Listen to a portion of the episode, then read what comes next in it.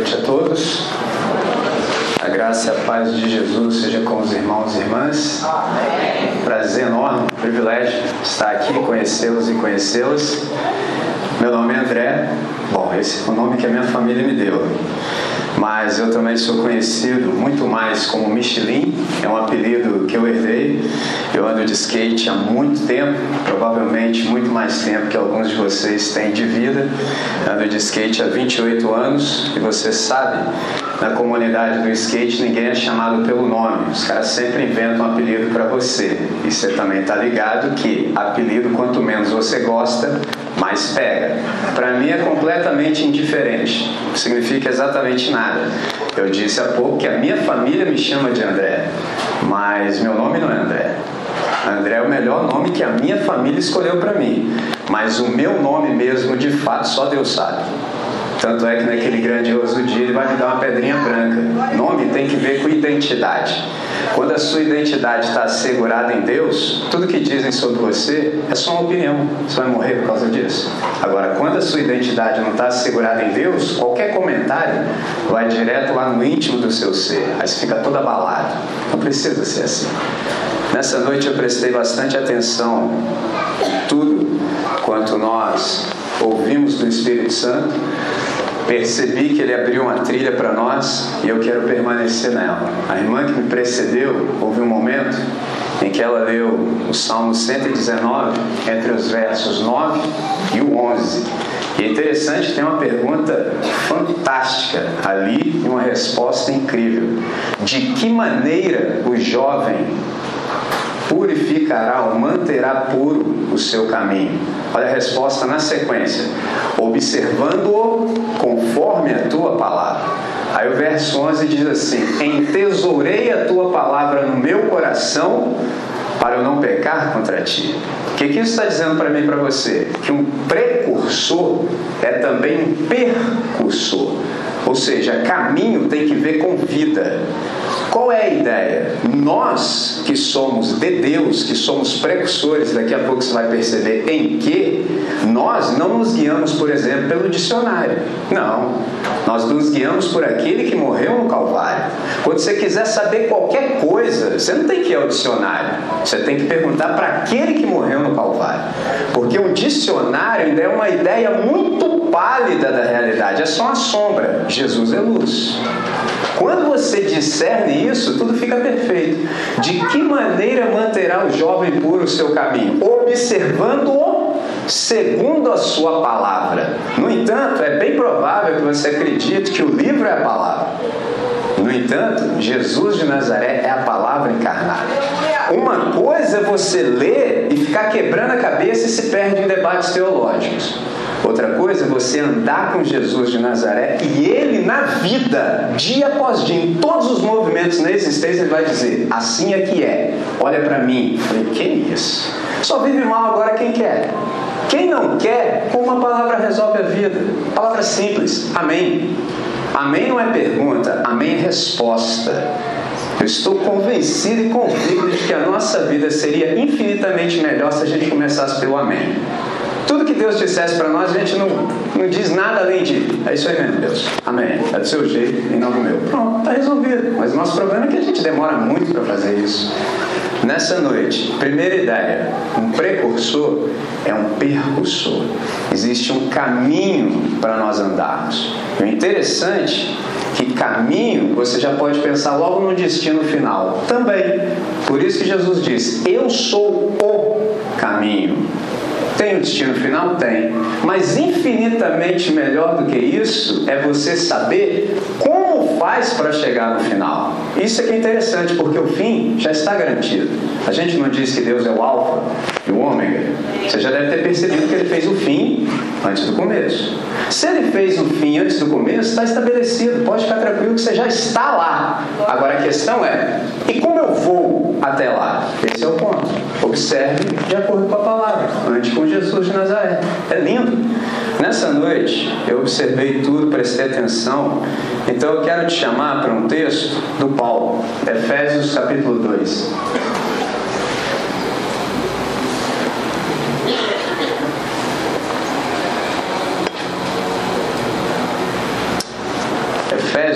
capítulo 2.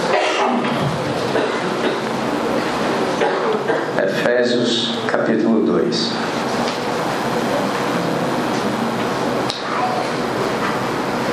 A gente está no melhor lugar do mundo, que é no agora. E eu preciso te fazer uma pergunta. Eu sei que alguns de vocês vão falar assim: você está de brincadeira, né? Mas vou ter que perguntar. Você já está aqui? O melhor lugar do mundo é agora. A minha pergunta é: você está aqui? E eu sei que no seu coração você está falando assim: que isso, André? Você não está vendo meu corpo aqui? E sim, o seu corpo eu estou vendo aí. O que não necessariamente significa que você esteja aqui. Pode ser que sua cabeça está assim. Tem gente que não vai chegar nessa reunião hoje, embora o corpo dele esteja aqui. Só como assim, André? Eu me lembro de um camarada chamado Moisés, Êxodo capítulo 24, verso 12, Deus disse para ele assim: Suba-me ao topo da montanha, chegando no topo da montanha, esteja no topo da montanha. Primeira vez que eu li isso, eu falei, tá de brincadeira, né? Claro, se alguém recebe um comando de Deus para ir até tal lugar, chegando lá, ele só pode estar lá? Não. Eu falei, como não? Não. Falei, peraí, como assim? É, porque você vive numa outra esfera de relacionamento com Deus. Moisés não vivia como você. Falei, como assim? O Moisés vivia antes da cruz do Calvário. Se aproximar de Deus era correr risco de morte. Então imagina Deus falando com você. Vamos conversar aqui. Você fala, hum. Entendeu? Aí você vai. O que, que eu fiz? Será que eu fiz alguma coisa? Caramba, vai que ele me fulmina. Ó, você começou um processo mental. Quando você chegar no topo da montanha, você vai começar outro. Como é que eu desço daqui sem morrer? Vai que eu rolo morro abaixo e causa uma avalanche. Traduzindo, que hora que Moisés estaria no topo da montanha? Nunca. Isso tem um nome, chama ansiedade. O que é ansiedade? É sua mente está num lugar diferente do seu corpo. Pode ser que alguns de vocês não estejam aqui ainda. Então estou te convidando. Chega aí. Eu sei muito para falar, mas só fala no agora. Não dá para falar ontem, não dá para falar amanhã. Mas agora está falando todo o tempo, o tempo todo. Então eu vou te chamar para a gente ler esse texto aqui de Efésios. Eu vou começar pelo verso 1. Eu vou usar uma ideia que eu aprendi na tecnologia da informática. Você já deve ter ouvido falar, a juventude sabe do que eu estou falando, infinitamente melhor e mais do que eu, do hiperlink. Tem algumas palavras em um texto, ela vem em outra cor, você clica, ela te leva a outras áreas de domínio e conhecimento. Dá para fazer isso com a Bíblia Sagrada infinitamente melhor do que na informática. E eu vou apertar também a tecla SAP. Lembra daquele nosso televisor que tinha um controle remoto, tinha uma tecla lá que você apertava e mudava o áudio? Você tinha direito ao áudio original? É um negócio fantástico. Se dá para fazer isso na televisão, imagina com a Bíblia Sagrada tendo o Espírito Santo como intérprete e tradutor. Ou você só não compreende se não quiser. Então nessa noite, vou te chamar para a gente fazer uma oração. Na sequência, eu vou lendo, vou explicando e vamos ver quais compreensões o Espírito Santo vai nos legando e dando, tá certo? Senhor nosso Deus e nosso Pai. Nós estamos sempre em Tua presença pelo sacrifício aceito de Jesus de Nazaré antes da fundação do mundo. Nessa noite, Pai, nós nos alegramos por tudo quanto nós já tivemos a oportunidade de ouvir do Senhor. No entanto, nessa hora, nós carecemos daquilo que só o Senhor pode nos dar. Nós carecemos de equalização. Nós precisamos que o Senhor nos coloque em sintonia com o Teu Espírito. Nós precisamos, Deus, de silêncio lá no íntimo do nosso ser. E isso, Pai, nós compreendemos que só o Senhor pode efetuar em nós. Para tanto, Deus, equaliza-nos, harmoniza-nos, silencia-nos de tal maneira que ouçamos tão somente a Tua voz, com uma única finalidade, com o máximo louvor da Tua glória. É assim que nós oramos, nesse nome que é belo, doce, magnífico, extraordinário, que é o nome de Jesus de Nazaré o autor e o consumador da nossa fé, desde hoje e para sempre. Amém, Senhor. Amém. Efésios, no capítulo 2, começando pelo verso 1, observe o que está dito. Ele vos vivificou, estando vós mortos nos vossos delitos e pecados. apertando a tecla SAP com a ajuda do Espírito Santo como nosso intérprete e tradutor. O que, que o Paulo está dizendo? Que a humanidade se desconectou de Deus. E quando isso aconteceu, o nosso espírito morreu e a nossa vida se tornou um estado de delitos e de quebras da lei de Deus. O que, que ele está falando mais? Que pecado é um status. Geralmente a gente acha que pecado é aquilo que a gente faz ou deixa de fazer. O Paulo está dizendo que pecado é aquilo que nós somos, é um estado, é um modo de se viver. Observe que ele continua dizendo: Mas Deus, aos que creem, ressuscitou o espírito e os reconectou consigo Verso 2. Observe os resultados ainda da queda. Nos quais outrora andaste, segundo o curso desse mundo, segundo o príncipe das potestades do ar, do espírito que agora opera nos filhos de, da desobediência. Qual é a ideia? A queda ela não nos emancipou, ao contrário, ela criou um ambiente de sofrimento. Só como assim, André? Gênesis 3,17, Deus disse isso para Adão. falou: Visto que você ouviu a voz da sua esposa e comeu da árvore que eu lhe ordenara não comesse, maldita é a terra por sua causa. Olha o peso. Então, desde esse momento, todo ser humano que chega na face da terra já está mergulhado num ambiente de sofrimento. Isso é extraordinário. Traduzindo, mais dia, menos dia, sofrimento vai bater a sua porta. Não tem como evitar. O que não significa que você precise deixá-lo entrar. Mas só como assim, André? Viver agora na existência depois do pecado é sofrer em alguma medida. Mas vamos continuar vendo. Observe o que ele diz. Esse ambiente de sofrimento recebe um nome. A Bíblia Sagrada chama de mundo. O que é o mundo? Que foi colocado sob a influência de um espírito rebelde que continua a atuar. Atuar em quem? Naqueles que ainda não voltaram da rebelião e da desobediência. Aí você me pergunta, André, o que é mundo? Tem pelo menos três explicações distintas. Mundo significa três coisas na Bíblia Sagrada. Primeiro, pode ser o cosmos. Do Senhor é a terra, o mundo e a sua plenitude e aqueles que nele habitam, já dizia o Salmo 24, verso 1.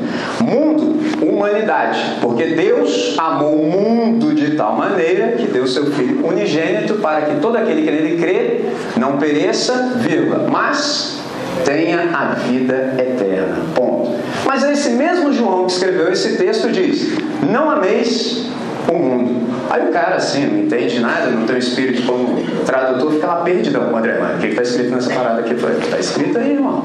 Mundo, nessa percepção do João, a terceira, é um sistema em rebelião contra Deus. Tudo que Deus diz que é sim, o mundo diz que não. E tem um probleminha, que eu e você nascemos onde?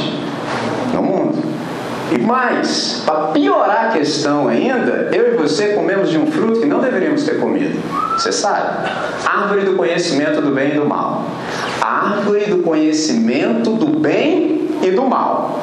Então é assim: antes de comermos, tudo que Deus dizia que era bom, a gente fechava com ele. A gente dizia amém, porque ele disse que era bom. Quando ele falava que algo era mal, o que, que nós fazíamos? Amém, Deus, isso está certo, isso aí é mal. Mas aí nós resolvemos emancipar de Deus e ter autonomia. Antes era heteronomia, a lei vinha de fora. Deus dizia o que era certo e nós acatávamos. Aí a gente achou que não estava bom. Agora eu é que vou dizer o que está certo e o que está errado. Aí desgraçou a nossa vida. Por que, que você acha que eu e você temos dificuldade de ouvir a Deus? Por que, que a gente não fecha com Deus logo? Porque a gente não confia em Deus. A gente acha que o que Ele está dizendo que é mal é bom. E o que Ele diz que é bom, a gente fala, isso aí só pode ser ruim. Porque nós somos afetados. Esse é o nosso problema. E aí, por isso que a gente tem dificuldade de, por exemplo, manter aquilo que a gente diz. A gente fala que é sim, mas não é sim coisa nenhuma.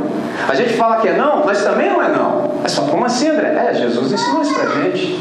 Que o seu sim seja sim e o que o não, não. Pô, levei quase uma vida para entender isso. Óbvio. Sim, sim. Não, não. Por quê? Porque quem não está com Deus não consegue manter o que diz. Você até fala da boca para fora, mas não significa que seja realidade no íntimo do seu ser. É sim, mas esse é o problema. E você sabe que tudo que passa disso é de procedência maligna.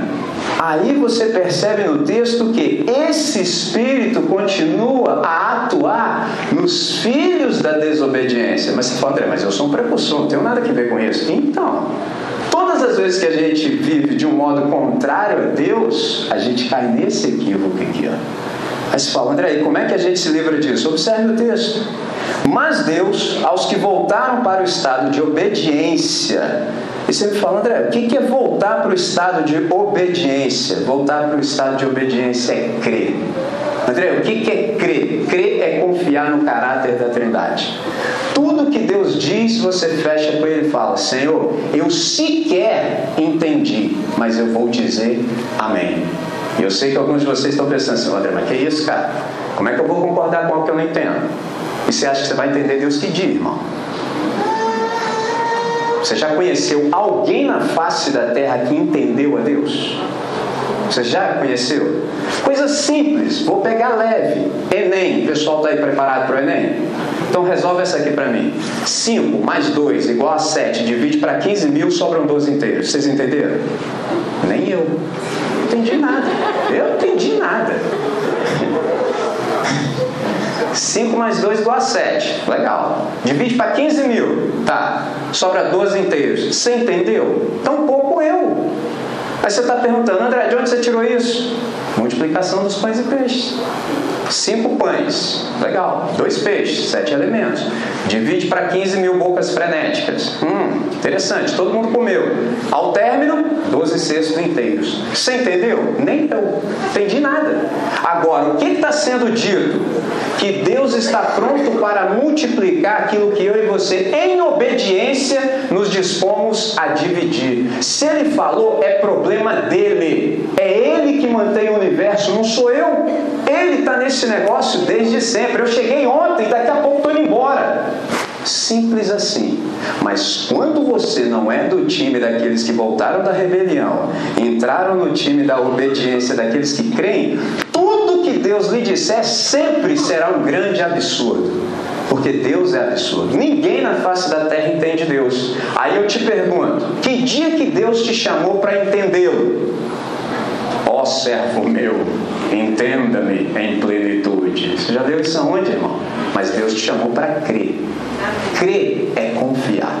Por que, que eu confio em Deus? Porque eu sei quem é Deus. Eu sei de Deus. Eu sei qual é a natureza do seu caráter. Eu sei da imutabilidade do ser de Deus. Ele não muda. Ponto. Isso para mim é suficiente. Vivo nessa certeza. É uma coisa extraordinária, irmão. Agora, quem não sabe disso, vive mal, oscila, e fica doido. Não precisa ser assim. Observe o que o Paulo continua dizendo. Quem voltou saiu desse estado de domínio ou mesmo da influência do rebelde. Por isso é que todo aquele que crê pode experimentar o livramento nosso de cada dia. Só André, como é que é isso? Lembra a oração de Jesus, que a gente chama de modelo, Pai Nosso ou Dominical? Livra-nos do maligno. Olha que coisa fantástica. Eu e você, nesse planeta, temos a oportunidade, a possibilidade de dizer não. Tem gente que não sabe disso e vive mal. Nós temos a possibilidade, diante de todo ataque do adversário, dizer não. Simples assim. Por que, que eu posso dizer não? Porque eu já disse sim para Deus. Quando eu disse sim para Deus, eu resolvi minha vida. Agora é só não para aquilo que não se parece com Deus. Todas as ofertas que eu vejo do mundo, para mim já está resolvido. Eu não preciso ficar, pô, o que, que eu faço aqui? Mas esse negócio aqui, ô líder de homem, resolve. Que isso, rapaz? Tá doido? Está em mim. Eu tenho uma pessoa da família Deus vivendo em mim, dentro de mim. É um negócio fantástico. Eu sei, é não. Pronto. Por quê? Porque eu já disse sim para Deus. Eu vivo pelo sim em Deus e de Deus. Tudo aquilo que agrada a Deus tem eco no meu coração. Aquilo que não agrada a Deus, para mim não serve. Agora tem um detalhe. Eu disse que a gente está no mundo. Se todos os dias, todos os dias, você não comer esse livro, não vai rolar. Nesse livro você vai ver de fato quem é a verdade e como viver a partir da verdade. Se você, no meio desse mundo que é ilusão pura, tirar os olhos da verdade, você não sobrevive cinco segundos. Por que, André? Você não percebeu que o mundo começou com um rebelde? O nome dele era Caim. Ele começou o mundo no dia que ele resolveu desobedecer a Deus. Tudo que os seus olhos veem é ilusão. Você nunca prestou atenção nisso? É tudo ilusão. Se você não tiver fundamentado na verdade, você perde a perspectiva das coisas. Você perde. Você pode até falar com nomenclatura de cristão, não tem problema. Você já perdeu a noção e a dimensão das coisas. Ó, Nesse livro, quando você o lê, você vê como viver do jeito certo. Observe o que eu disse. Você vê como viver. Aí você vai precisar da comunidade, ó, porque você já viu, você sabe como as pessoas vivem do jeito certo. Mas você vai precisar da comunidade para você andar com gente que já vive do jeito certo. Você viu o que a irmã que me precedeu falou quando eu cheguei aqui? Ela disse o seguinte: eu falei isso no estudo anterior. Geralmente as pessoas se convertem primeiro a você e depois ao seu Deus. Porque se você for uma pessoa repelente, esqueça, ninguém vai querer saber do seu Deus, não. Porque se você, que é humano, é ruim assim, imagina o seu Deus. Você acha mesmo que as pessoas vão ter algum interesse em saber quem é o seu Deus? Porque não conseguem ficar perto de você jamais terão interesse. Quando você se dá conta disso, fala: Meu Deus. Mas observe que o texto não acabou aqui. A gente não precisa ficar desesperançado. Interessante que quando a gente ora e diz não ao maligno, quando a gente pede livra-nos do mal, a gente está pedindo esse livramento nosso de cada dia. Observe o que está sendo dito de fato aqui é o seguinte: pensa, qual é o maior mal que o mal pode lhe fazer sendo você de Deus? Pensa. Qual o maior mal que o mal pode fazer, já que você é de Deus? Pode te matar? E daí? Você é do time da ressurreição, não vai acontecer nada. Só vai chegar mais cedo em casa. Pensa mais um pouquinho. Qual o maior mal que o mal pode te fazer? Isso é mesmo, cara. O maior mal que o adversário pode fazer para mim e para você é nos arrastar de volta para a rebelião. Nós somos do time da obediência. Todas as vezes que a gente não obedece a Deus, a gente está negando a nossa fé. E aí a gente deu espaço de fato para o adversário. Todas as vezes que a gente pede esse livramento nosso, a gente está dizendo assim: Senhor, que em mim não haja nenhum espaço para manifestação de rebelião, que em mim tudo seja inclinado para a obediência. O meu prazer está na lei do Senhor. Eu quero aquilo que o Senhor quer. Essa é a razão da minha vida. Isso é extraordinário. Mas, só, André, o que é esse estado de obediência? Estado de obediência é o estado de adoração. E aí você fala assim, André, e o que é adoração? Adoração é a resposta mais sublime ao amor de Deus. Adoração é imitação. Quando eu digo que eu sou adorador de Jesus, eu sei que você vai pensar assim, que a gente vai ficar cantando música para ele, mas não aí não, é infinitamente mais. Significa que a gente é imitador de Jesus. Mas falou, André, onde você tirou isso aí? Aprendi com Paulo.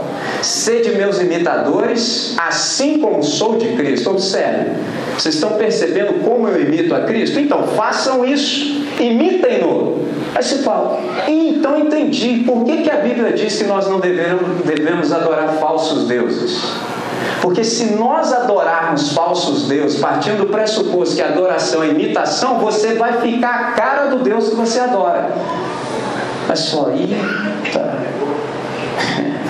Viu como é que vai entrando? É uma coisa fantástica. Esse é o ponto. Às vezes você não vai precisar verbalizar muito para as pessoas saberem quem é o seu Deus. Você está ficando a cara dele. A grande questão é: você é adorador de Jesus de Nazaré?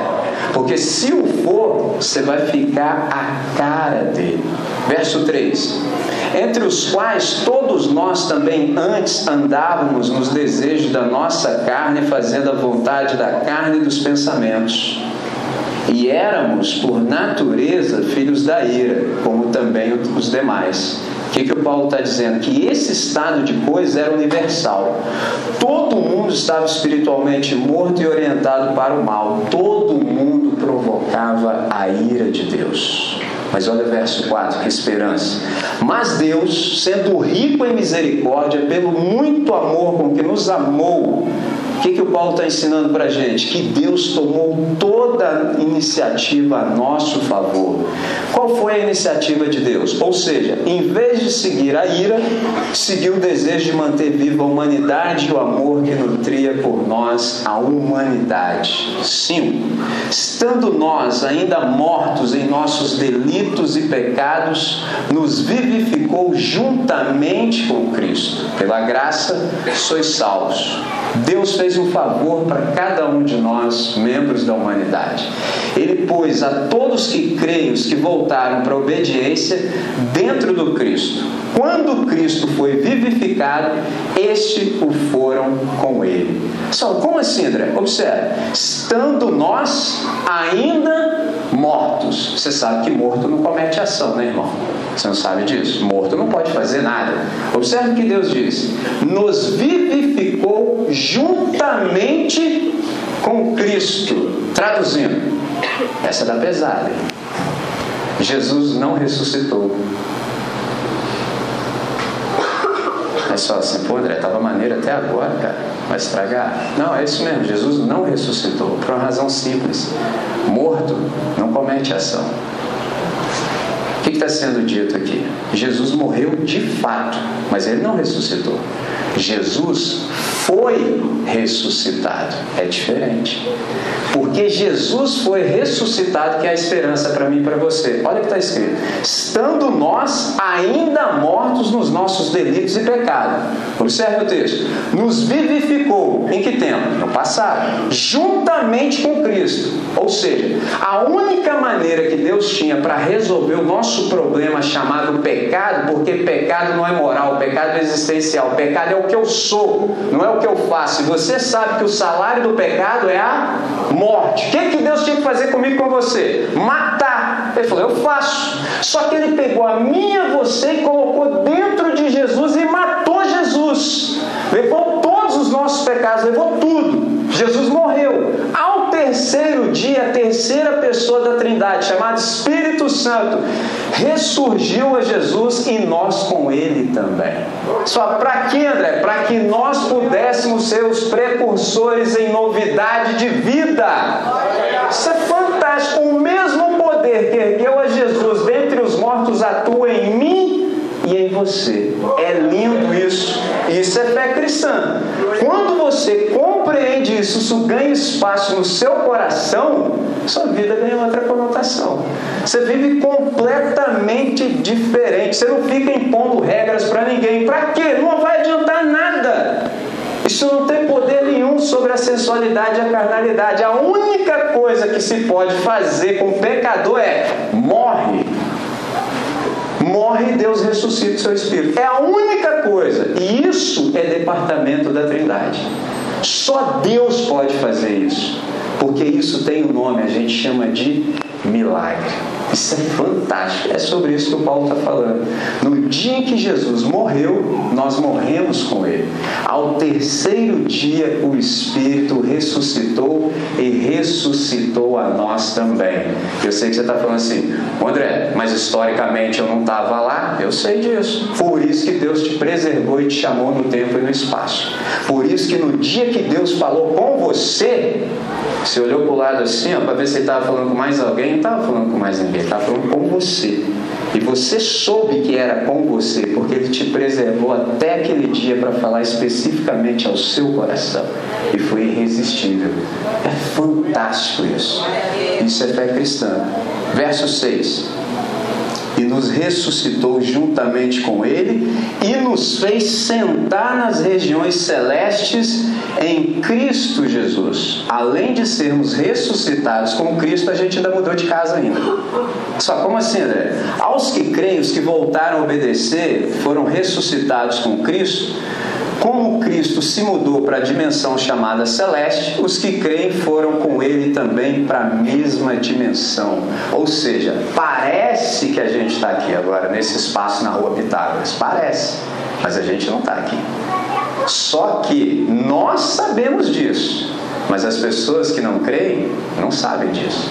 Só como assim, André? Já viu quando a gente ora? Como é que a gente começa a oração do jeito de Jesus? Pai nosso que estás nos céus. Quando a gente diz isso, a gente está em outra dimensão completamente diferente. Os nossos corpos estão aqui, mas nós de fato não estamos aqui. A gente está num lugar chamado Santo dos Santos. Às vezes eu ouço algumas pessoas que não sabem de nada disso que a gente está conversando e aprendendo agora e me falam assim: observa essa, André, quando a gente for orar assim por uma coisa séria, aí dentro de mim uma luz já acende, tem, tem, tem, que aí eu gosto de pensar. Olha o que o cara disse: quando a gente for orar por uma coisa séria, o que, que ele está me dizendo? Que existem coisas que a gente ora assim, só de brincadeira. Algumas são sérias, mas outras só de brincadeira. Aí eu, hum. aí, ó, a segunda parte, pior que a primeira. Aí não é bom assim a gente falar. Aí a luzinha dentro de mim, é, é, é. Eu, como é que é? É. Por quê? Não, porque assim, sabe como é que é, né, cara? Bicho ruim tá aí. Se a gente falar, ele pode escutar. Eu falei, é mesmo, irmão? É. E se ele escutar, você sabe como é que ele é, né? Joga areia na parada. Eu falei, é mesmo, irmão? É. Eu falei, é, tá ruim mesmo. Você já parou para pensar que Jesus foi à cruz do Calvário para eu ficar ouvindo umas bobagens dessas? Não é possível, cara. Isso não é brincadeira, não. A gente está falando de fé cristã. Quando nós oramos, nós estamos em outra dimensão, irmãos. Foi aberto para nós um novo e vivo caminho no sangue de Jesus. O véu se rasgou de cima a baixo. Nós estamos dentro do Santo dos Santos. Só aqueles que foram ressuscitados com Cristo, lavados no seu sangue, podem ficar lá dentro. Você acha que o adversário vai meter o pé lá de só Ele é diabo, mas é burro. Quando essa compreensão encontra espaço no nosso coração, a gente começa a viver melhor. Primeiro que sequer eu preciso verbalizar alguma coisa para Deus saber. Isso é assim, é básico, criança sabe disso. A palavra ainda não me chegou aos lábios, ele a conhece toda. E eu não estou falando para informar Deus como se ele precisasse ser informado de alguma necessidade que eu tenho ou meus irmãos. Não, eu estou falando que eu amo Deus falando que eu gosto de conversar com ele e sei que ele é a fonte de todo meu prazer. E ele faz o que lhe aprouver. E para mim está tudo certo, porque eu sei quem ele é. Aí que maravilha. Agora, quando você não sabe disso, irmão, aí é só loucura. Eu nem falo mais sobre ele, é ruim demais, é muito ruim. Não precisa ser assim. À medida em que o Evangelho vai encontrando espaço em nós. E aí você pergunta, André, por que, que Deus fez tudo isso? A explicação está no verso 7. Observe por que, que Deus é bom para com cada um de nós para mostrar nos séculos vindouros a suprema riqueza da sua graça pela sua bondade para conosco em Cristo Jesus. Deus fez exatamente isso para demonstrar o quanto Ele pode fazer por amor, por causa da sua bondade, por causa da sua graça àqueles que creem, ou seja, para aqueles que Ele colocou em Cristo Jesus. E aí você está perguntando, André, e o que é graça? Resposta óbvia resolve aquela clássica é favor e merecido. Claro, tá certinho, mas assim, nem arranhou a superfície. Graça é uma disposição favorável no coração da Trindade para fazer o bem para toda a humanidade a partir do sacrifício aceito de Jesus de Nazaré antes da fundação do mundo e manifesto na cruz do Calvário. Mas só como assim, André? É, porque para Deus criar, ele já começou com um grande problema. Você fala, por quê? Porque Deus você sabe que Ele é santo. Santo, santo. Porque em hebraico não há superlativo. Então não dá para falar que Deus é santíssimo na língua hebraica. Em português dá. Deus é santidade absoluta. Mas você acabou de me ouvir dizer que nós somos pecado puro. Em essência, explica para mim. Como é que um Deus santo vai carregar em si pecadores, sendo Deus o nosso ambiente existencial? Atos 17, 28 diz isso: que nele nós vivemos, nos movemos e existimos. Nós estamos em Deus. E como é que um Deus santo vai carregar em si pecadores? Resolve essa. Só é mesmo, André, nunca tinha pensado nisso. Ainda bem que ele pensou e resolveu antes de nós pensarmos, né? O Pedro ensinou isso pra gente. 1 de Pedro, capítulo 1, entre os versos 16 e 21, ensina exatamente isso. Nós não fomos resgatados da nossa vã maneira de viver, que por tradição nós herdamos dos nossos pais, por nada que seja perecível como prato ou ouro, mas pelo precioso sangue como de cordeiro, sem defeito, conhecido com efeito antes da fundação do mundo, mas manifesto nesses últimos dias por amor de vós. O que, que significa o sangue de Jesus ser conhecido com efeito? antes da fundação do mundo, que o sangue de Jesus funciona. Isso é extraordinário, porque senão Deus não teria possibilidade de se criar nada. Só como assim, André? A cruz de Deus ela é pré-histórica. Aquela que a gente viu no Calvário, que a gente faz representação, é uma cruz na história, mas a cruz que nos salva é a pré-histórica, nas quais todas as coisas têm sustentação. Por que, que Deus fez tudo o que fez? Para mostrar lá nos séculos que hão de vir quão extraordinária é a riqueza da sua graça. Ele vai contar para nós falar, aí, ó, olha que coisa fantástica que só eu posso fazer. O que, que isso deveria gerar no meu e seu coração? Extraordinário. Isso deveria encher o nosso coração de gratidão. A gente deveria, o quão rápido, o quão antes possível, se dobrar diante de Deus, porque Ele é um ser majestoso e misericordioso. Nada daquilo que nós merecíamos nós recebemos, mas tudo aquilo que a gente nunca teve, sequer sonhou, é tudo que Ele nos está dando em Cristo Jesus todos os dias, desde o primeiro dia, desde quando a gente sequer reconhecia que Ele era Deus. Mas Ele sempre cuidou de nós. Está cuidando até agora. Até agora Ele está cuidando de nós. Nem sempre a gente tem essa percepção acertada no coração, mas deveria. Se nós tivermos essa percepção, a gente vai viver de uma outra maneira. Verso 8 porque pela graça sois salvos por meio da fé. Isto não vem de vós, é dom de Deus. Aos que creem, aos que voltaram para a obediência, eles só conseguem crer e, portanto, voltar a querer obedecer porque Deus lhes foi gracioso. Deus lhe deu um presente. Observe o verso 9. Não vem das obras para que ninguém se glorie. Ou seja, esses que creem, voltaram a obedecer, eles não fizeram nada para conquistar essa capacidade de crer. É um presente. Eles não, por exemplo, fizeram por merecer. Eles de fato receberam um presente. E esse presente o Paulo dá o nome de fé. Fé é um dom, é um presente de Deus para que nós creiamos e vivamos do jeito que Deus nos salvou para crer e viver. Isso é magnífico. E aí, para esses seres humanos que são salvos pela graça, Deus quer que eles de fato caminhem por fé. E aí você me fala assim, André, e o que é fé? Fé é tudo aquilo que nós nos apropriamos sem o auxílio dos sentidos. Só dá para andar com Deus por fé, porque sem fé você sabe que é impossível agradar a Deus. Tudo que Deus lhe disser, se você não confiar no caráter dele, jamais você vai conseguir obedecer. E aí você fala, André, por que, que é desse jeito? Porque a Deus só se consegue obedecer por fé.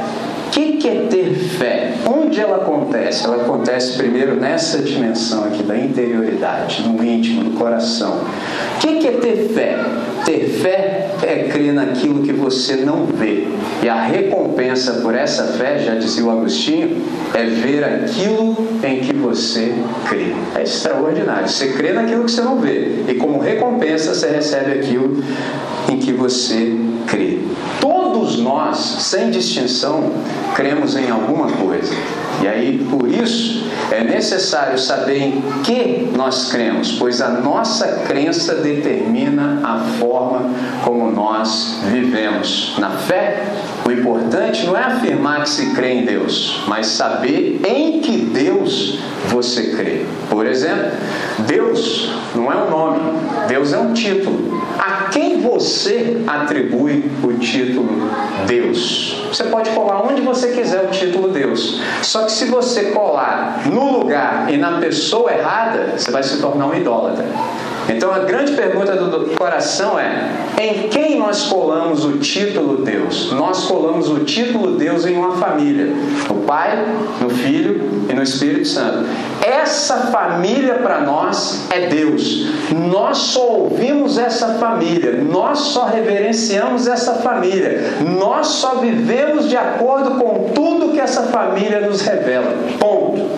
Nada além disso para nós serve. É simples assim. Quando nós nos damos conta disso, a nossa vida começa a ganhar um outro sentido e outro significado. Qual é a função da fé? A única função da fé é receber o que a graça oferece. E agora, de fato, quando a gente venceu esses versos e chega exatamente no verso 10, é quando a gente começa a perceber quem de fato os precursores são. Observe essa parte. Porque somos feitura sua, criados em Cristo Jesus para as boas obras, as quais Deus preparou de antemão para que andássemos nelas. Primeira coisa que está sendo dito no texto: nós somos um poema só, como assim, André? Está escrito aqui, ó, porque somos feitura sua. Essa palavra feitura originalmente é um poema. Nós somos um poema de Deus criados em Cristo Jesus com uma finalidade. Qual? As boas obras. Você percebeu que eu disse que a gente já nasce no mundo? Só que quando Cristo fez o que fez por graça a cada um de nós, ele nos transportou, ele nos colocou em outra dimensão. Do mundo, ele colocou a cada um de nós num novo ambiente chamado boas obras. E tem mais. E ele disse que essas boas obras foram preparadas de antemão, ou seja, antes que Deus fizesse o universo, ele já fez aquilo que eu e você exercitaríamos como nossa vocação depois da nossa salvação. Traduzindo e aplicando. Se você ainda hoje, depois de convertido, fica dando cabeçada pela existência, você só pode estar em desconexão com Deus, porque não é possível. Porque antes de fazer o universo, Deus fez a sua vocação. Mas como assim, André? Ele está dizendo o óbvio para você. Você é único, extraordinário, irrepetível, singular. Você pode entrar numa floresta com 100 milhões de árvores. Não existe duas folhas iguais. Por que, que haveria outra pessoa como você no universo? Não tem. Quando você se entrega para Deus, Ele te recria em Cristo Jesus. Ele te refaz. E esse refazer de Deus na sua vida é um poema. Todos os dias Deus está te escrevendo. Os circunstantes que não sabem nada disso que a gente está conversando, fica de olho em você. Porque em algum momento ele já viu que você não prestava. Vai falar que você não sabe disso, que você não presta. Não precisa ser eu te dizer isso, né? É porque você ouviu com outra linguagem. Todos pecaram e destituídos estão da glória de Deus. Essa linguagem formal, você falou, nossa, que bonita, né? Mas não entendeu nada. Não, você não presta.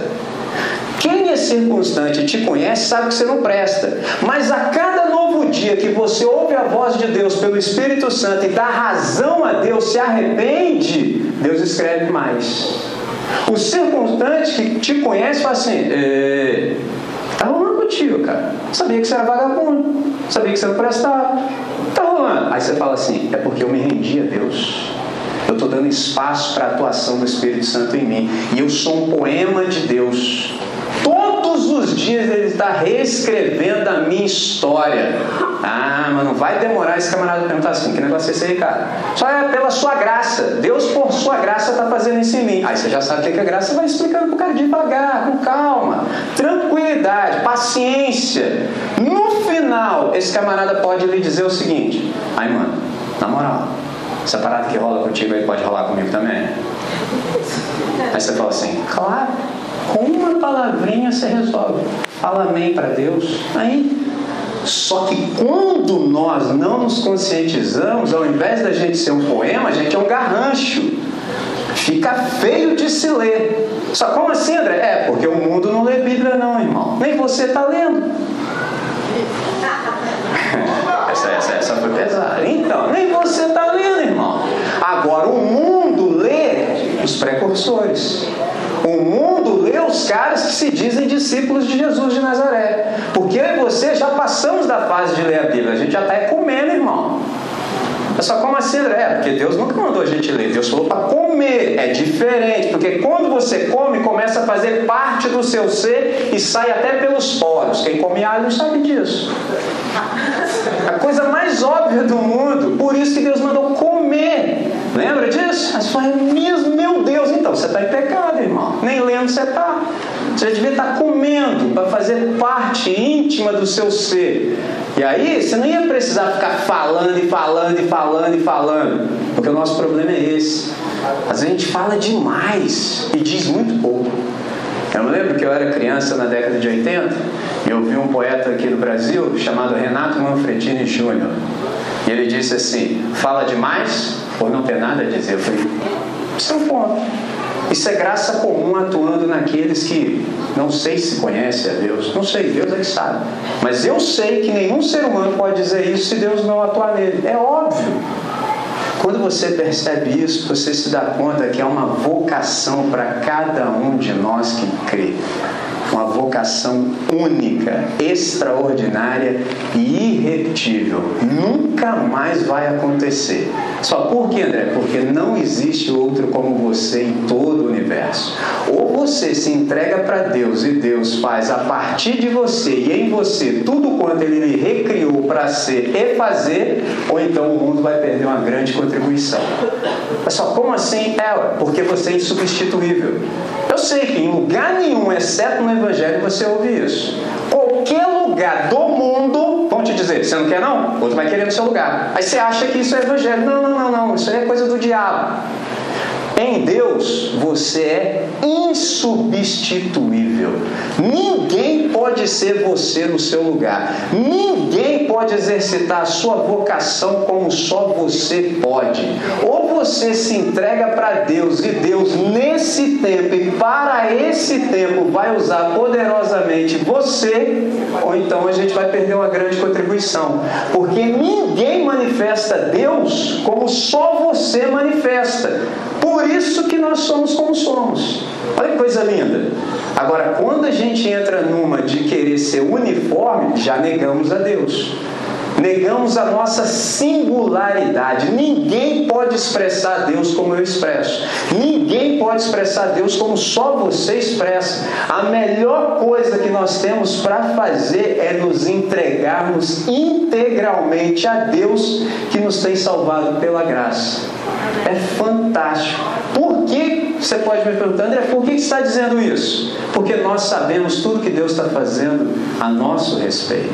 A gente já sabe o que ele fez no passado, a gente já sabe o que ele já assegurou para o futuro e a gente sabe o que está acontecendo agora. Por exemplo, nós os que cremos, som. Nós os que cremos, eu dou jeito. Valeu. Isso aí, segura embaixo. Nós.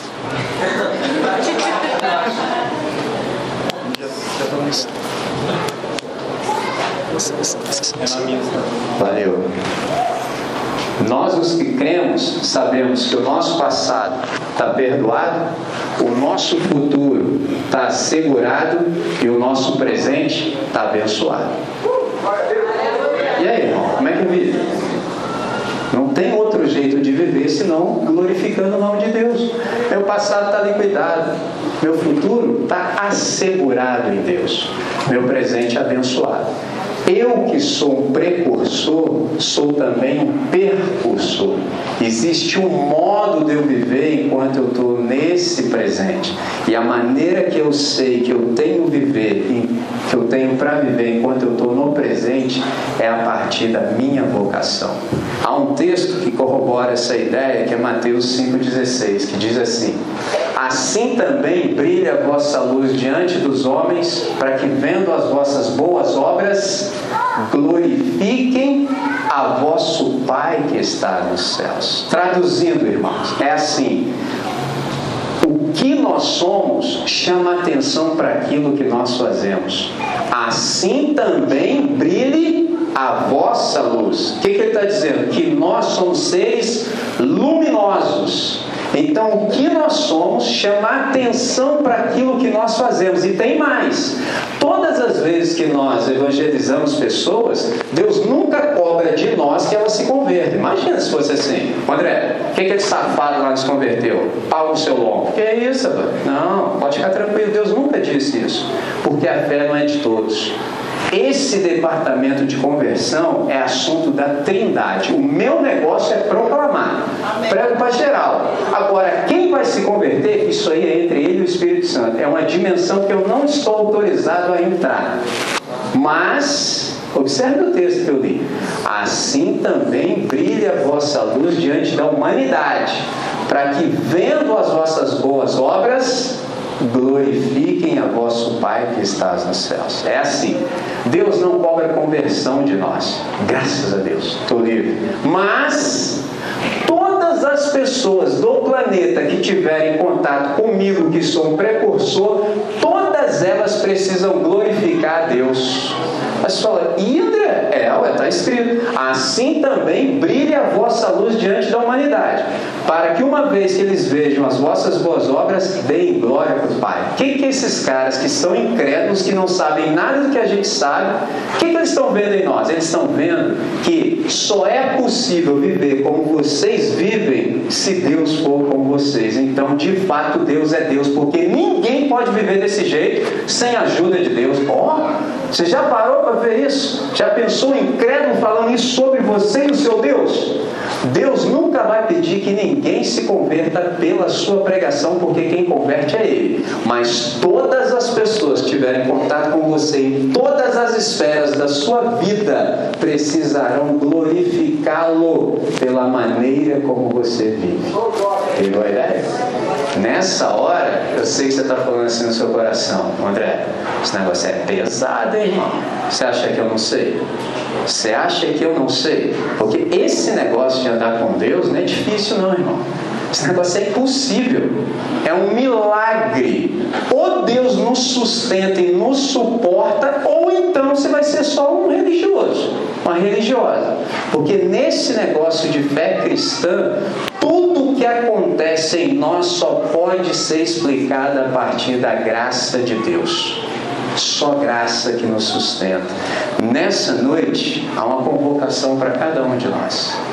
Só André, por que é uma convocação? Porque nós somos aqueles que creem. E nesse tempo, nesse tempo, nesse dia chamado hoje, Deus está convocando a mim e a você para que de fato a gente assuma riscos. essa geração na qual a gente está inserido precisa de gente que corra risco. Eu sei que no seu coração você fala assim, André, mas esse negócio de correr risco aí, isso é mó arriscado, hein, cara? Você acha que eu também não sei disso? Mas eu preciso lhe dizer, vim para falar isso. Quem tem medo de assumir risco, de correr risco, na verdade está correndo todo risco.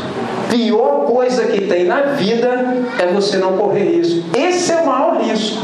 Só que isso, ela, por você está abrindo mão de ser quem você deve ser em Deus? E estou te dizendo uma coisa: isso é receita para a sua frustração. Todas as vezes que você não vive de acordo com a sua vocação, você tem expectativa que é completamente equivocada. Aliás, só de ter expectativa já é algo que faz mal para o coração. Você não devia ter expectativa, você tem que ter esperança, são coisas distintas.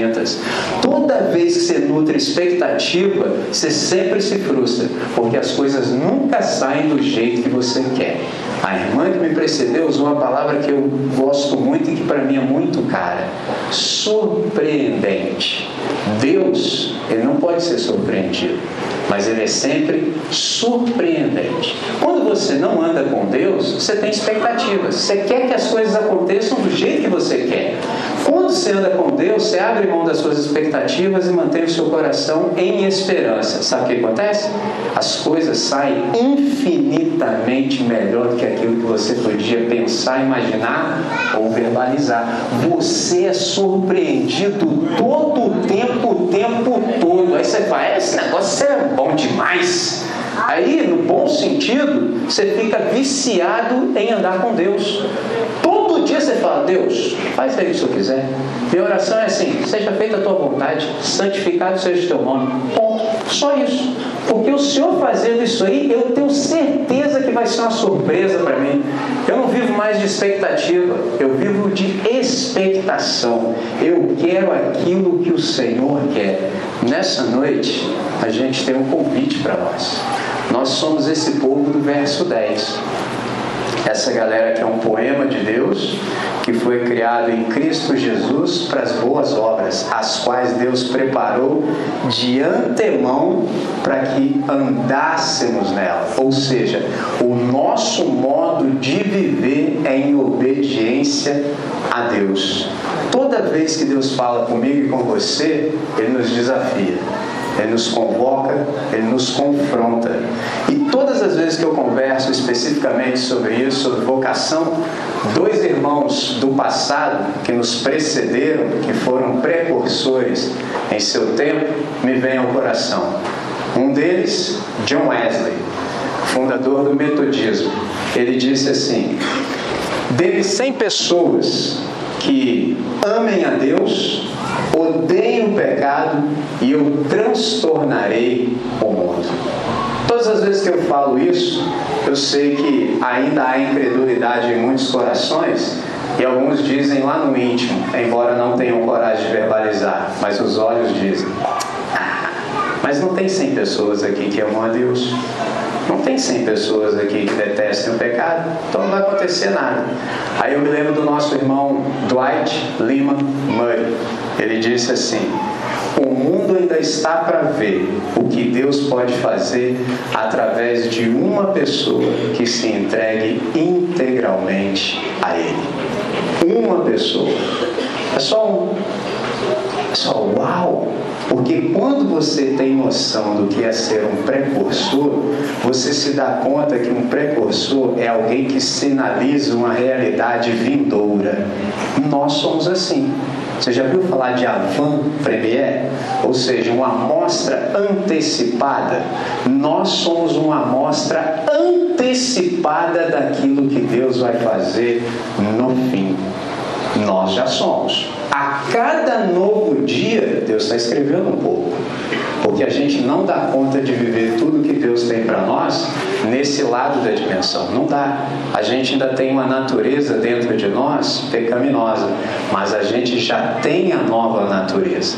Todas as vezes, num momento como esse, que a gente ouve a voz de Deus e dá ouvidos, aquela outra natureza antiga começa a perder espaço ela começa a perder espaço e a nova natureza vai ficando cada vez maior. Nessa noite, Deus tem uma convocação para mim e para você. Deus de fato está chamando a mim e a você, que somos precursores, que cremos, que voltamos para o estado de obediência, para a gente ser um sinal no meio dessa geração. A gente está correndo um risco muito grande de ser uma, uma geração irrelevante. A gente tem todos os frutos da tecnologia na nossa mão. Se a gente resolver obedecer a Deus, a gente pode fazer umas coisas extraordinárias no planeta. Mas a gente tem um probleminha. Qual o problema que a gente tem? A irrelevância. Nem sempre a gente está ouvindo a voz de Deus e a gente perde muito tempo na existência. O tempo está passando, as pessoas se perdendo e a gente não está se ligando de fato em qual é a nossa identidade. Nós somos aqueles que foram chamados para fazer o bem, mas é o bem bem feito. Fala, por que André? Fazer o bem já não está bom? Não para Deus não serve. Porque se fosse só para fazer o bem, Deus te chamaria para fazer uma obra. Mas ele disse que a obra dele tem que ser boa. Olha só, como assim, André? O bem tem que ser bem feito. Isso nos livra de, por exemplo, fazer com eficiência aquilo que não deve ser feito. Tem um montão de coisas no planeta que me chamam para fazer que são boas, mas não são boas no critério de Deus. Eu abro mão de todas. Sempre tem um do meu lado que fica com olho desse tamanho, mas como os caras me têm respeito, nem ousa falar. Você é doido, cara? Porque os caras falam assim, cara, não acredito que você abriu mão disso por essa furada aí. Eu falo, mas isso aqui que é bom, irmão. Mas é porque ele ainda está afetado pela árvore. Ele acha que isso é mal, mas eu sei que é bom, porque eu sei que é bom em Deus. Eu discerno tudo em Deus. Nessa noite, o Evangelho tem um convite para cada um de nós, porque essa fé que Deus nos deu como presente, ela é um dom, mas ela também é uma resposta. Qual resposta nós vamos dar a Deus agora? Nós somos salvos. Nós somos salvos. Tem gente que fica assim, ai meu Deus, será que eu estou. Mano, pela graça sois. Bom, está resolvido. E agora? O que, que você vai fazer a partir de tudo isso que você sabe? Você pode viver como todo mundo, ou você pode viver essa singularidade de vida que Deus tem para você em Cristo Jesus.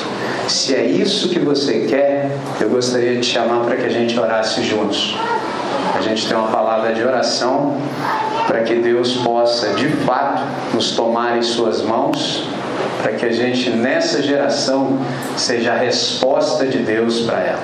A gente tem um compromisso geracional. Essa geração de precursores é responsável por essa geração de pecadores. Nós somos os caras que Deus chamou para pregar para essa geração. Deus fez o que havia para ser feito em nós, está fazendo e concluirá. Nós somos a boa obra de Deus. Aquele que começou a obra em vós, há de completá-la até o dia de Cristo. Olha que coisa linda. Nós, além de sermos a boa obra de Deus, também somos chamados para cooperarmos com Deus fazendo boas obras. Isso dá sentido e significado à nossa vida. Não viver assim é só perda de tempo.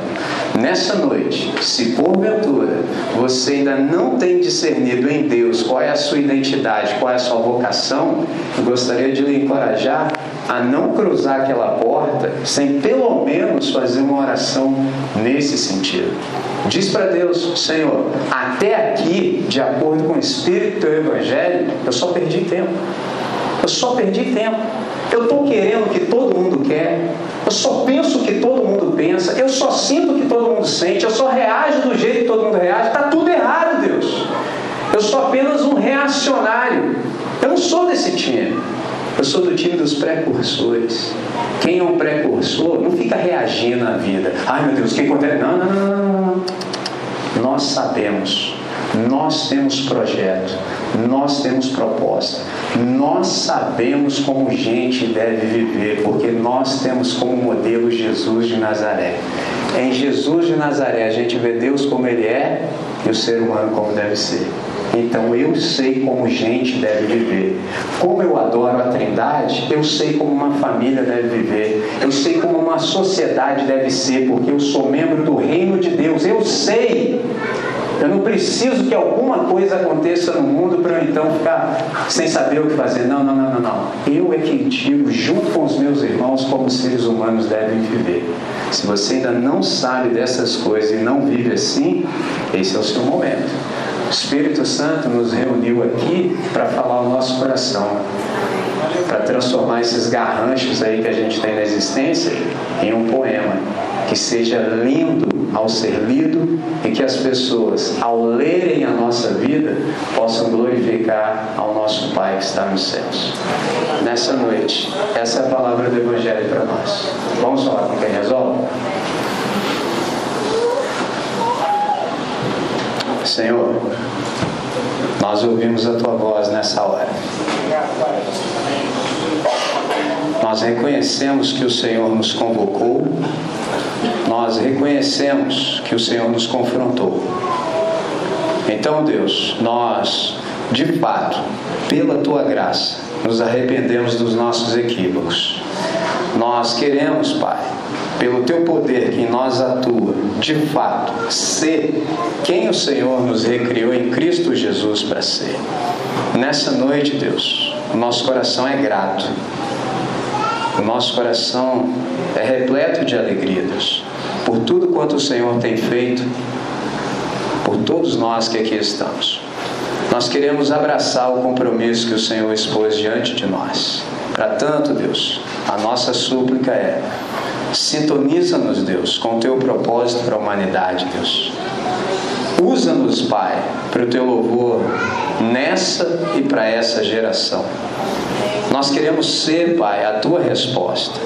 O Senhor nos chamou para sermos de fato os precursores, aqueles que anunciam, aqueles que sinalizam aquilo que está por vir, Deus. Nós queremos de todo o nosso coração, Pai, cooperar com aquilo que o Senhor está realizando exatamente no dia chamado hoje. Toma-nos em tuas mãos, Pai, e usa-nos a partir do lugar onde nós estamos agora. Nós te agradecemos pela plataforma que o Senhor nos tem concedido. Nós te agradecemos pela amplificação que o Senhor nos tem dado. Pai, que a partir dessa plataforma, cada um de nós possa brilhar e resplandecer para o máximo louvor da Sua glória que a tua voz, na nossa voz, possa ser amplificada e que o maior número de pessoas possa ouvir a voz do bom pastor. Ó Deus, nessa noite nós te agradecemos por todo o empenho, por todo o esforço de todas as pessoas que cooperaram obedientemente para que nós pudéssemos desfrutar de tudo isso. Pai, ser com cada um deles. Muitos, ó Deus, trabalharam nos bastidores e não apareceram. E o Senhor sabe quem são. Então, Deus, cuida de cada um deles, renova-lhes as forças, concede-lhes saúde para o máximo louvor da sua glória. E que todos nós possamos, pelo poder do teu Espírito que nos ressuscitou, vivermos de acordo com tudo quanto o Senhor nos ensinou nessa noite, com uma única finalidade: o louvor da tua glória. Nessa noite, é desse jeito que nós oramos fazemos essa oração no nome de Jesus de Nazaré, hoje e sempre. Amém, Senhor. Amém.